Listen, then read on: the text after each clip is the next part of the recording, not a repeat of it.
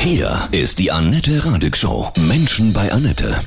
Heute bei mir zu Gast Beatrix Flatt aus Helmstedt. Guten Morgen, Beatrix. Grüße dich. Guten Morgen, Annette. Du bist 63 Tage mit dem Rucksack an der ehemaligen Grenze entlang gewandert. Wie viele Kilometer waren das? 1400. Krass. Wenn du jetzt dich erinnerst, was, was war das größte emotionale Erlebnis auf dieser Reise? Also die ganze Reise, ne, ich weiß gar nicht, ob man das Reise nennen kann, mhm. die ganze Wanderung oder diese ganze Aktion war schon sehr emotional, weil einfach 63 Tage zu Fuß unterwegs zu sein, sich jeden Tag mit Menschen zu treffen, zu verabreden, Interviews zu führen, zu schreiben, das ist schon alles sehr emotional und manchmal hatte ich das Gefühl, dass ich gar nicht hinterherkomme mit den ganzen Erlebnissen, die alle zu verarbeiten. Das sind ja vom Dreiländereck, ne, Barhof bis zur genau. Ostsee. Ne? Das ist ja einmal, das sind ja auch unterschiedlichste Regionen Deutschlands. Wie hast du diese Unterschiede gemerkt? Also ich habe sie, würde ich sagen, in erster Linie von der Natur natürlich gemerkt, weil man im Hügeligen anfängt, dann kommt man ins Thüringer Schiefergebirge, wo es wirklich richtig rauf und runter geht. Und irgendwann kam ich Richtung Werra und habe gedacht, jetzt hätte ich die Berge geschafft, aber es geht weiter. Auch bei der Werra geht es bergauf, dann natürlich nochmal der Harz. Also es ist wirklich sehr, sehr unterschiedlich. Bei den Menschen kann ich das jetzt eigentlich nicht so sagen, dass ich da sagen könnte, das war der Typ Thüringer Schiefergebirge oder das war der Typ ähm, großes Bruch, wie auch immer. Dazu war mein Einblick in die Menschen ein zu kurzes Zeitfenster, mich mit den Menschen jeweils auseinanderzusetzen. Du hast, Beatrice, darüber ein Buch geschrieben, ja? Äh, mhm. Grenzenlos, mhm. Begegnungen am grünen Band. Welche Begegnung hat dich besonders berührt? Also ich hatte ganz, ganz viele Highlights und das fällt mir auch wirklich immer schwer, da ein Highlight mhm. rauszugreifen, mhm. weil eigentlich jede Begegnung berührend war. Ganz besonders berührt hat mich der Besuch eines geschleiften Dorfes in der Altmark, das Dorf Jarsau. Ich weiß nicht, soll ich den Begriff geschleifte Wollte Dörfer? ich gerade sagen, ja, ja. Was also ist das? Es wurden im Zuge des Grenzausbaus der DDR wurden ganz viele Dörfer abgerissen, die eben zu nah mhm. an der Grenze waren und somit ein Risiko Risiko darstellten, dass die Menschen fliehen könnten oder dass sich Flüchtlinge dort verstecken und von dort aus ihre Flucht planen. Und von daher wurden die Bewohner einfach umgesiedelt und diese Dörfer wurden platt gemacht. Und da gibt es ganz, ganz viele. Oft ist nur ein Gedenkstein da, manchmal ist noch der Dorfbaum da, manchmal gibt es noch einen Friedhof. Ähm, und in diesem Dorf Jasau in der Altmark ist es so, da gibt es noch diese die Dorfstraße aus Kopfsteinpflaster und die führt aber eben nicht mehr zu den Höfen, sondern in das Gebüsch, wirklich in die Wildnis. Und es gibt jemand vor Ort, der hat sich da ganz viel Mühe gegeben und hat das alles rekonstruiert und hat das auch wieder ein bisschen freigelegt und hat jetzt Schilder hingestellt. Hier wohnte Familie XY, hier war Hof 5 und hier lebten die Personen, hat freigelegt teilweise die Fundamente, Kellereingänge, hat ganz viele Sachen gefunden, also Geschirrteile oder Türklinken.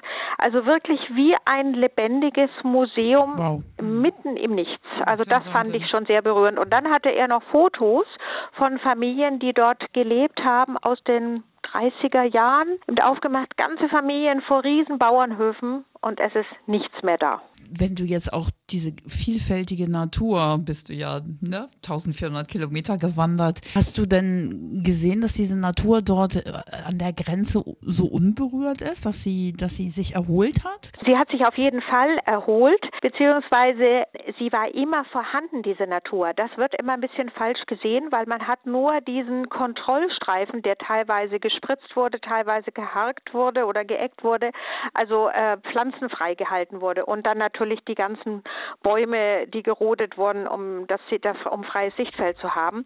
Aber es hat sich im Schatten dieser Grenze auf beiden Seiten schon lange vor der Wende die Natur zurückgezogen. Also viele Tiere, die keinen Lebensraum mehr gefunden haben, haben schon vor 89 dort einen Rückzug gehabt. Mhm. Und das haben eben Naturschützer erkannt und deswegen auch sofort sich dafür eingesetzt, dass das erhalten bleiben muss als grünes Band. Und jetzt konnte sich natürlich natürlich noch weiter entfalten, weil es eben keinen Kontrollstreifen mehr gibt und ähm, die, die Pflanzen wieder wachsen konnten. Mhm. Was war jetzt dein, dein Hauptgrund, diese Reise zu machen?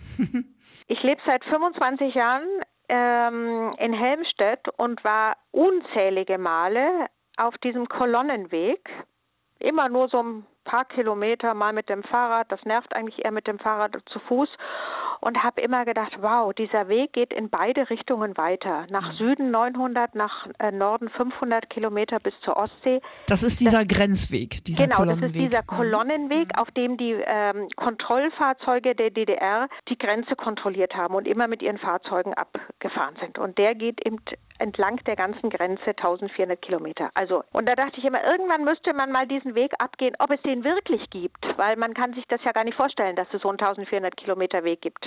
Dachte ich auch, wenn ich mal zwei, drei Monate am Stück Zeit habe, dann mache ich das mal, aber man hat eigentlich nie zwei, drei Monate am Stück Zeit. Und jetzt letztes Jahr dachte ich, 30 Jahre Grenzöffnung, jetzt muss ich es machen. Und cool. habe mir alle Tage, Wochen blockiert in dem Jahr, die ich keinen festen Termin hatte und bin einfach losgegangen und habe das aber eben mit meiner journalistischen Arbeit verbunden ähm, und wollte einfach Menschen treffen, die da leben. Wie leben sie? Warum leben sie da? Wie engagieren sie sich? Wie kommen sie mit dieser Situation klar, im, im ehemaligen Grenzgebiet zu leben und so weiter? Was sind denn die Hauptsorgen der Menschen, die an diesem Band leben, Ost wie West? Die Abgeschiedenheit, die schwache Infrastruktur. Also diese Gegend ist einfach sehr, sehr weit weg von allen Metropolen von daher auch manchmal ein bisschen vergessen. Und das fängt bei Infrastruktur mit öffentlichem Nahverkehr an, Schulen, Kindergarten, also die ganze Daseinsvorsorge bis hin zu Internet. Gibt es viele junge Menschen da? Nee, ne? Eher nicht, ne?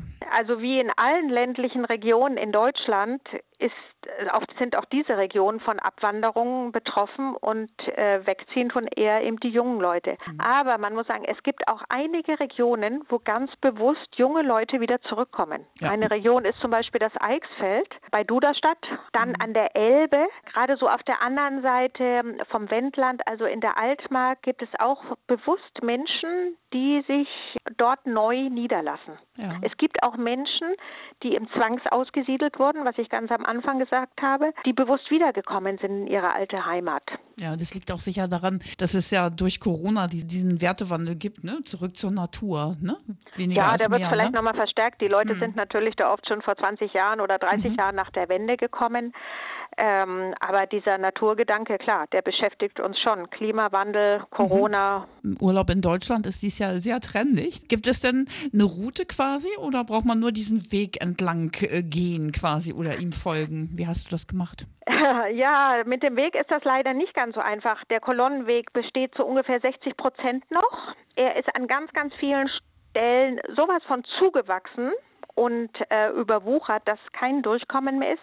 Also man kann nicht in Hof anfangen und sagen, ich laufe jetzt einfach ohne zu denken. Also mhm. das ist, es gibt er ist auch nicht ausgeschildert. Er ist in manchen Regionen ausgeschildert, zum Beispiel im Harz als Harzer Grenzweg, sehr leicht zugänglich, alles erschlossen. Gibt auch in Thüringen Abschnitte. An der Elbe ist es auch leichter, weil man da einfach auf den Elbdeich geht. Aber es gibt ganz viele Regionen, da muss man sich den Weg suchen. Also der Weg ist jetzt nicht ein Spaziergang, sondern setzt schon eine gewisse Abenteuerlust voraus. 30 Jahre ist das ja alles erst her, ne? Wahnsinn. Wie, wie hast du das empfunden?